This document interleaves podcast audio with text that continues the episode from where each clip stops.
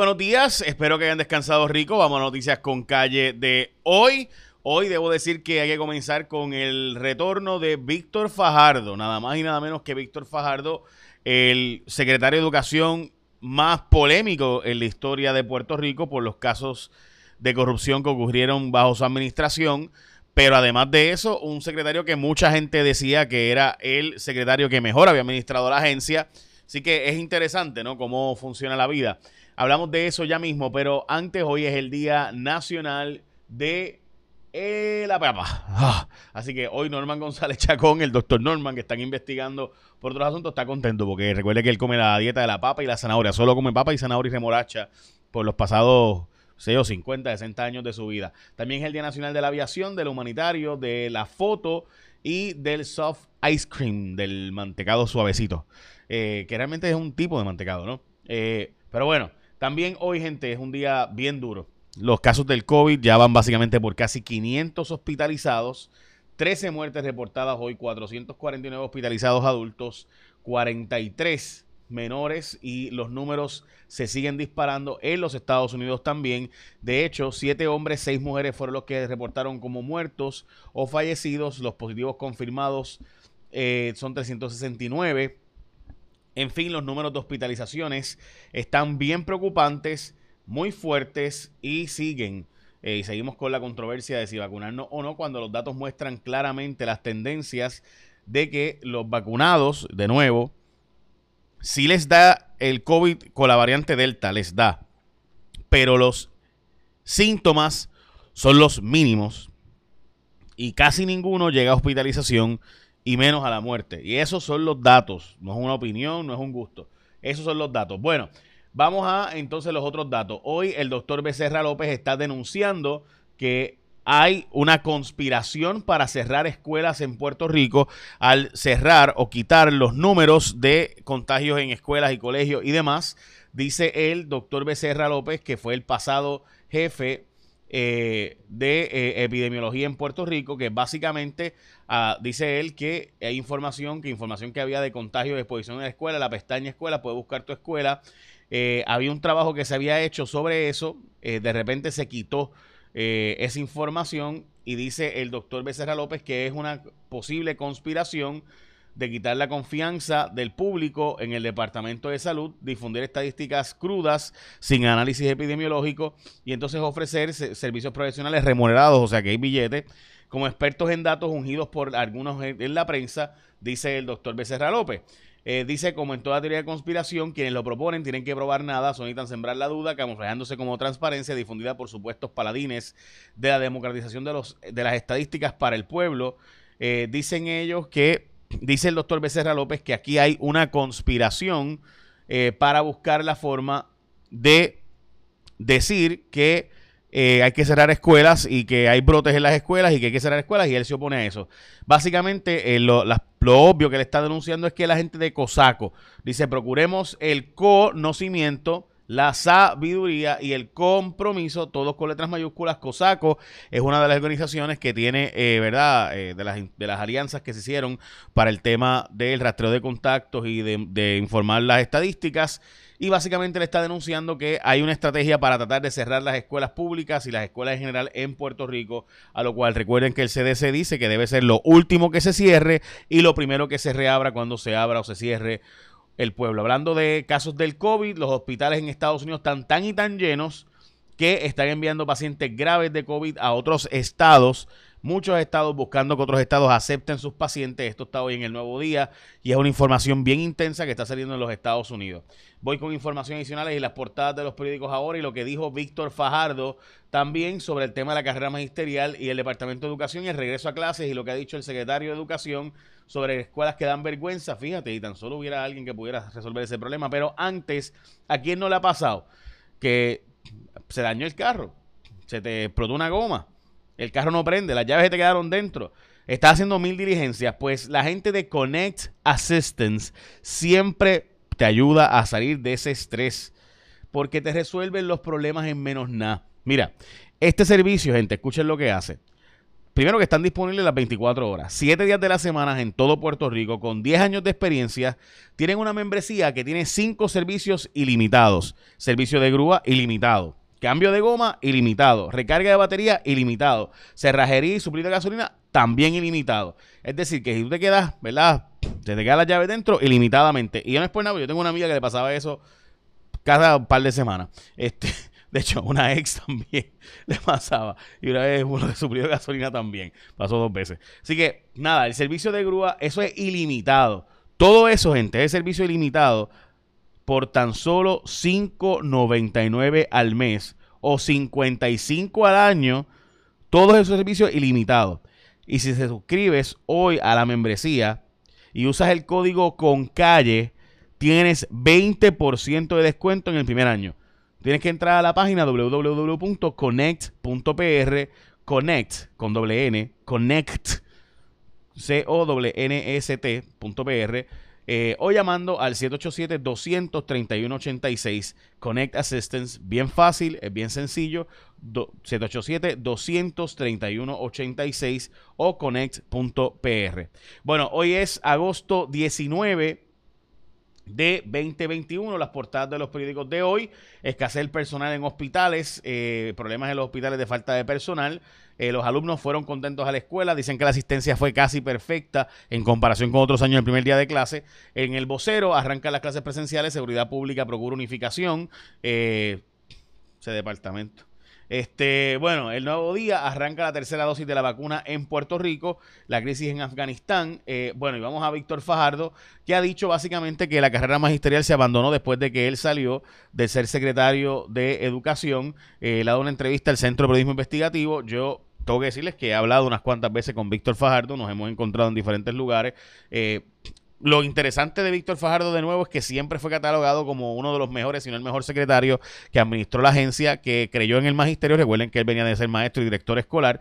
Él llega a ser secretario cuando hubo un tranque, eh, ¿verdad? Con José Arsenio Torres y otros que habían sido nombrados. En fin, él llega para implementar la política pública. Dice que lo utilizaron para eh, hacer las cosas de corrupción que se hicieron y demás, pero eh, básicamente él ha estado, no ha estado disponible para dar entrevistas eh, tradicionales. Lo que él dice es que iba a hacer esta colaboración eh, para el Centro de Periodismo Investigativo. Hablando de educación, niños celebran, pero el secretario pide cuentas. Eh, es decir, que el secretario de Educación ha dicho que no está contento con cómo empezaron las clases, ha dicho que algunas escuelas están eh, dan vergüenza y es inaceptable. Caramba, si tan solo hubiera un secretario de Educación que en propiedad, ¿verdad? Que pudiera hacer que eso no pasara. Porque hasta yo puedo decir esto, o sea, el secretario de Educación hoy se metió a analista político. Hay escuelas que dan vergüenza. Oye, las escuelas no estaban listas. Fíjate, y tan solo hubiera un secretario de educación que pudiera hacer, ¿verdad? Este, que las escuelas estuvieran listas. Eh, si tan solo hubiera una persona que estuviera, ¿verdad? Nombrada. Pues, la verdad es que yo no sé, yo creo que el secretario eh, es bien fácil, ¿verdad? Denunciar y demás. El secretario de Educación lleva 800 años en los puestos directivos en el Departamento de Educación. No estoy diciendo que sea un mal secretario de Educación, estoy diciendo que vamos, o sea, denunciar lo que eso lo hace cualquiera, eso, eso lo hacemos los analistas políticos. Usted se supone que evite precisamente que eso pasara. Bueno, en, la inmunidad del redil o del rebaño o comunitaria se aleja en Puerto Rico, según dice Fabiola Cruz, y hay que entonces enfatizar en la nueva estrategia de vacunación. Eh, aprueban el aumento al salario mínimo en la legislatura, pero el gobernador aparentemente lo va a vetar y ha dicho que se deben meter sus recomendaciones y ha defendido sus números. Esto en el nuevo día de hoy, donde dice que debe aumentarse, sí, pero a 8.50 la hora en enero y entonces después, para julio del 2023 a 9.50 y a 10.50 para el 2025, dice, eh, y solamente si se cumplen unas métricas, obviamente. Eso es lo que pide el gobernador. La legislatura dice, no, no, no, ahora a 8.50, en octubre del año que viene a 9 pesos y a 10 para el 2023.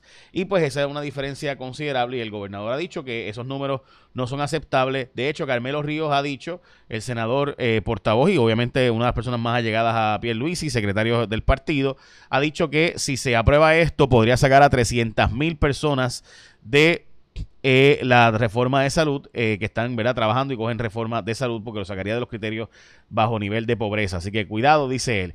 Bueno, Doriel Pagan ha dicho que van a hacer la Autoridad de Acueducto del Alcantarillado una emisión de deuda de 1.8 billones de dólares para refinanciar eh, con esto deuda vieja y así van a lograr, según ella ha dicho, un ahorro de 20 y pico de millones anuales que permitirá aumento a los empleados de la Autoridad de Acueductos y Alcantarillados.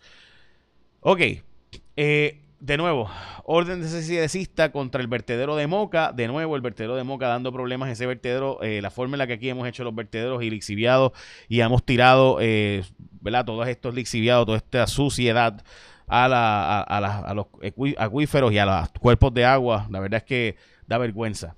Eh, cómo hemos maltratado esta isla y hemos contaminado y nunca se ha hecho ningún tipo de mente de de reciclaje y esfuerzo real de reciclaje, a pesar de que la ley dice que está ahí. Por eso la ley no sirve de nada si no se implementa y se ejecuta. Eh, bueno, Bad Bunny.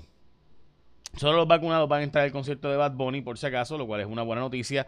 Eh, dicen los colegios privados que las clases presenciales ha sido un palo y que deben continuar, que los estudiantes estaban bien contentos y que no se deben cerrar los colegios.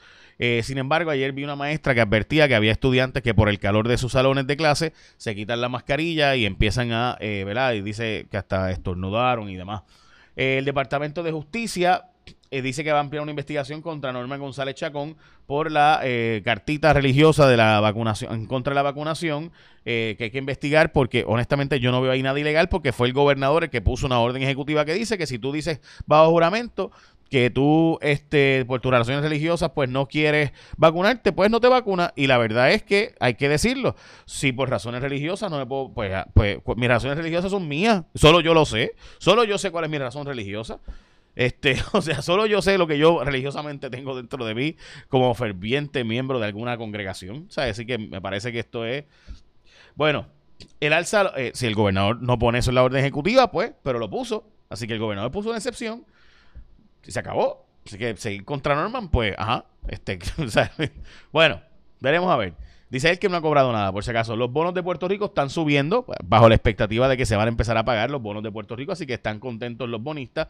Eh, han empezado a subir de valor porque el acuerdo es bueno para los bonistas y van a recibir un pago eh, considerable, mientras que el Departamento de Seguridad Pública contratado al ex FBI que se acaba de retirar, Nelson del Valle, el representante, pidió desestimación de cargos en su contra y la Junta de Control Fiscal le paga a Nadia Yaresco 500 mil dólares en eh, seguridad para que ¿verdad? No, la, no le caigan arriba en Puerto Rico en los diferentes lugares. Recuerda bajar mi app, que pronto vamos a utilizarla como medio principal y único para el resumen, este resumen que yo hago todas las mañanas, porque, pues como se darán cuenta, Facebook limita la cantidad de veces o gente, ¿verdad? Y demás. Así que, eh, y es importante eso, y ahora pasamos a el tiempo con Elizabeth Robaina. Saludos amigos de Noticias con Calle, feliz jueves. Las condiciones del tiempo hoy bastante estables, continúa el buen sol, el aire seco y un poco de polvo del Sahara. Durante la tarde uno contra aguacero al interior oeste, suroeste, no los descartamos por esos efectos locales, pero ese riesgo de precipitación bastante limitado, de un 20 a un 40%. Pasa una débil onda tropical al sur de Puerto Rico entre esta tarde y el día de mañana. La humedad debe continuar muy limitada, así que realmente lo que continúa dominando es el polvo del Sahara. Temperaturas calurosas hoy con máximas de 85 y hasta 90 grados y el oleaje está de 4 a 5 pies con un riesgo moderado de corrientes submarinas. A largo plazo continúa el polvo del Sahara y puede ser más denso desde mañana, inclusive continuando durante el fin de semana. Otra onda tropical estará cerca entre tarde, domingo a lunes, incrementando nuevamente el riesgo de precipitación. En cuanto a la actividad tropical, tenemos todavía Henry y también tenemos al huracán Grace. De hecho, Grace tocó tierra a eso de las 4 y 50 de la madrugada, muy cerca de Tulum, con vientos de 80 millas por hora, está provocando fuertes vientos, intensa precipitación y esa marejada ciclónica y eventualmente estará desplazándose hacia aguas del Golfo de México. En cuanto a Henry, se mantiene como tormenta tropical, pero se espera que durante el fin de semana se fortalezca huracán y entonces el cono de trayectoria ahora lo lleva un poco más cerca a la costa noreste de Estados Unidos, pendiente si usted tiene planes de viajar al noreste durante la próxima semana porque pudiéramos ver algunos impactos de este sistema. Así que yo los espero mañana con más información del tiempo aquí en Noticias con Calle. Muchas gracias, Elizabeth. Bueno, escucharon el tiempo, ya vieron, la probabilidad de lluvias es para la zona suroeste mayormente. Ok, eh, nada, quería decirles que mi próximo programa oficialmente empieza el lunes a las 3 y 20 de la tarde. Eh, ese es un programa que vamos a estar haciendo. Tengo más información que compartir con ustedes, pero eso será pronto. Así que estén al pendiente que tengo más información, ¿verdad? Y estaremos haciendo... Eh, tenemos un equipo de trabajo. Van a verlo, ustedes dirán. Eh, y como siempre he dicho, ¿verdad? Que gane el más que trabaje y el mejor. asistencia en la carretera ilimitada con Connect Assistance. Es bien sencillo para que tú consigas este servicio.